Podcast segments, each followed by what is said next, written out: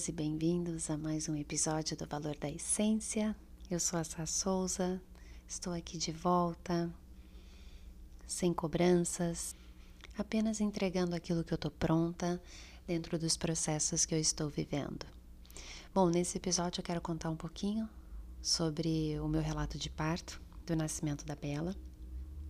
Eu gravo esse áudio no dia 14 de julho e hoje faz exatamente um mês desde que a Bela chegou na nossa vida. E se tinha uma coisa que eu falava para ela e para o universo é que eu não tinha roupa, nem paciência, nem estrutura emocional, física e mental para que essa gestação fosse além de 39 semanas. A Jolie nasceu com 39 semanas e 5 dias. Eu nunca fiz necessariamente um relato de parto em áudio, mas eu tenho esse relato escrito no meu Instagram, que está desativado, e permanecerá assim durante um tempo. Mas eu prometo que um dia eu vou pegar esse áudio e vou esse relato e vou gravar da Jolie. Mas por agora eu quero contar um pouquinho para vocês que no dia 14 de junho eu, se você escutou o episódio e se eu não souber ser mãe de duas, eu te convido a escutar, porque nesse dia 6h40 da manhã eu tive uma crise é, bem feia com a Jojo, a gente bateu de frente, eu tive uma crise de choro e comecei a escrever. Foi o primeiro texto que eu escrevi, como sugestão da minha psicóloga e amiga é, Luísa, e também da minha terapeuta floral, a Elaine, que elas falaram: escreva, escreva, escreva, enfim. E aí eu escrevi. Então, se você não escutou, vai lá e procura. E se eu não souber ser mãe de duas, para você escutar o meu desabafo. Ah, interessantemente, depois que eu escrevi, o meu humor realmente mudou muito. E eu passei a ter um momento mais leve, né, com a Julie no, no meu maternário. É, era uma segunda-feira e eu, de repente, estava extremamente ativa. Queria cuidar do jardim, queria lixar dois banquinhos para poder pintar de tinta spray lilás, que era uma coisa que eu tinha prometido para Jojo. E depois que ela terminou de almoçar, eu lembro que o Mikael me mandou uma mensagem falando: Você vai levar a Jolie para a escola? Eu falei: Vou, estou com a chave do carro, vou levar. E aí eu terminei de responder essa mensagem e passei a lixar esses bancos, arrumar o jardim no deck, tirar umas plantas que morreram, cortar umas coisas que estavam secas. Realmente eu dei um trato, não sei como, com a minha barriga de nove meses. E no que eu virei, depois de loucamente, não loucamente, mas eu estava lixando uma cadeira, né, do lado de fora, pela janela. Depois, isso era meio, quase meio-dia. Meio-dia dois, eu virei para poder falar alguma coisa para Célia ou para Jojo que trabalha a Célia que trabalha em casa e no que eu virei, eu senti, pá, meio-dia e dois, a minha bolsa estoura. E aí eu falei para Célia, falei, Célia do céu. Ela, ai meu Deus, que foi? Eu falei, a minha bolsa estourou. A Bela tá chegando. E ela falou, o que que eu faço? Eu falei, bom, liga para Flávia, que é a minha sogra, que tá num apartamento no andar de baixo, pelo interfone e fala que a minha bolsa estourou, por favor, enquanto eu vou avisar a médica, a parteira e o Mikael. E aí ela ligou e falou assim: Dona Flávia, a bolsa da Sá arrebentou. Aí eu tive uma crise de riso e liguei para minha parteira. E ela falou assim: Oi, Samanta, tudo bem? É urgente? Eu falei: Não sei, você me diz, a minha bolsa estourou. Ela: É urgente, estou chegando. Estou no recreio e já já eu chego em Ipanema. Consegui avisar todo mundo que precisava saber. E aí a minha sogra subiu, eu estava já escorrendo água. E eu falei para ela: eu vou entrar no banho quente, porque eu lembro que eu tive contrações muito fortes na da Jolie. E mas eu não vou trancar a porta, então fica à vontade para entrar no banheiro a hora que você quiser.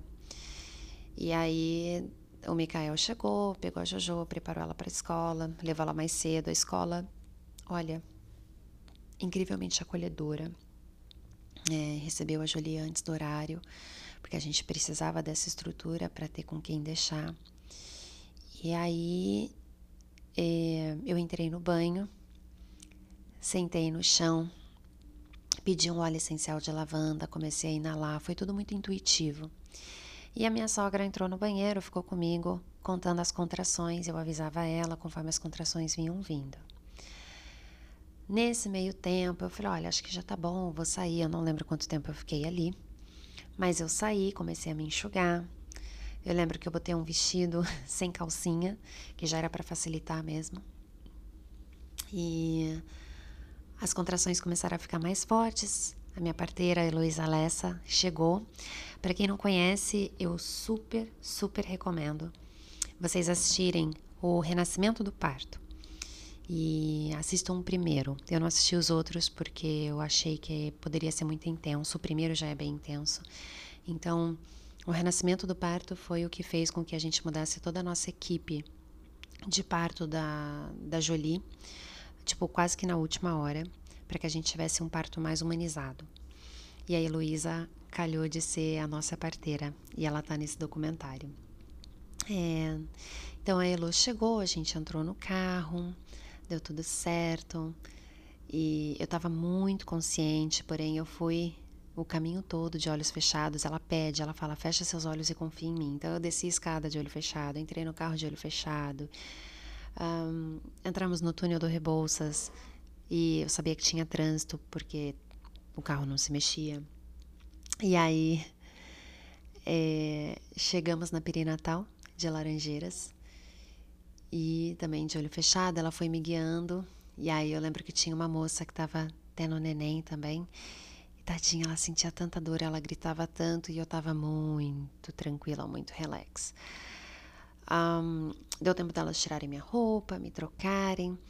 E esse esquema de parto que a gente fez é um esquema onde eu conheci uh, três médicas obstetras da, desse esquema do, do parto humanizado e eu teria a minha filha, eu teria a Bela com a médica de plantão naquela, naquele, no dia, né, no dia que a bolsa estourasse.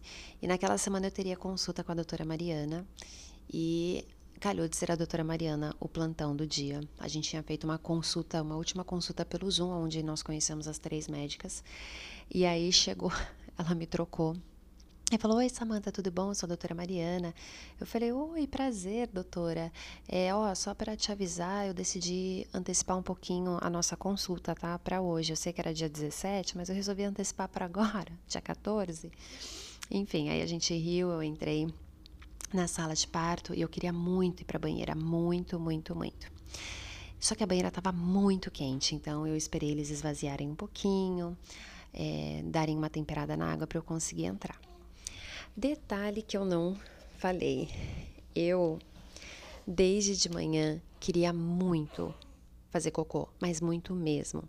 Só que eu fiquei segurando, eu falei, ah, depois eu faço, depois eu faço, depois eu faço. Aquela bosta foi endurecendo e foi ficando dentro de mim. Quando a minha bolsa estourou, eu falei, porra, e agora? Estourou real, cara.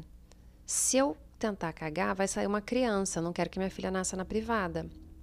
Aí, beleza tive esse pensamento para mim, entrei na banheira, depois que ela estava mais gostosa, e fiquei lá. Ah, maluco, para que, que eu entrei nessa banheira? Que aí eu comecei a pirar nas contrações, ficaram realmente muito intensas. Eu chorava, chorava, chorava, chorava, chorava. E aí teve uma hora que eu falei assim: eu preciso fazer cocô. Eu preciso. Eu não vou cagar na banheira, porque esses, essas bostas vão começar a flutuar. Eu não quero ver ninguém pegando meu cocô boiando. Então, alguém me tira dessa banheira, me leva para o banheiro que eu preciso cagar para poder parir. Aí a parteira falava assim: Meu amor, não é cocô, é um neném que tá querendo sair. Eu preciso cagar, eu preciso cagar. Alguém me ajuda que eu preciso cagar. Eu não vou cagar na banheira. A minha bosta vai ficar boiando porque ela tá dura. Eu sei que ela tá dura, ela vai ficar boiando. Eu não quero ver ninguém pegando meu cocô. Meu marido tá aqui, ele vai ver meu cocô boiando. Eu não quero. Aí a obstetra falou: Tranquilo, Samanta. Então vamos lá. Você quer fazer cocô? Então faça. Gente, pequena pausa para eu pegar o neném. Peraí que tá chorando. Seguiremos assim.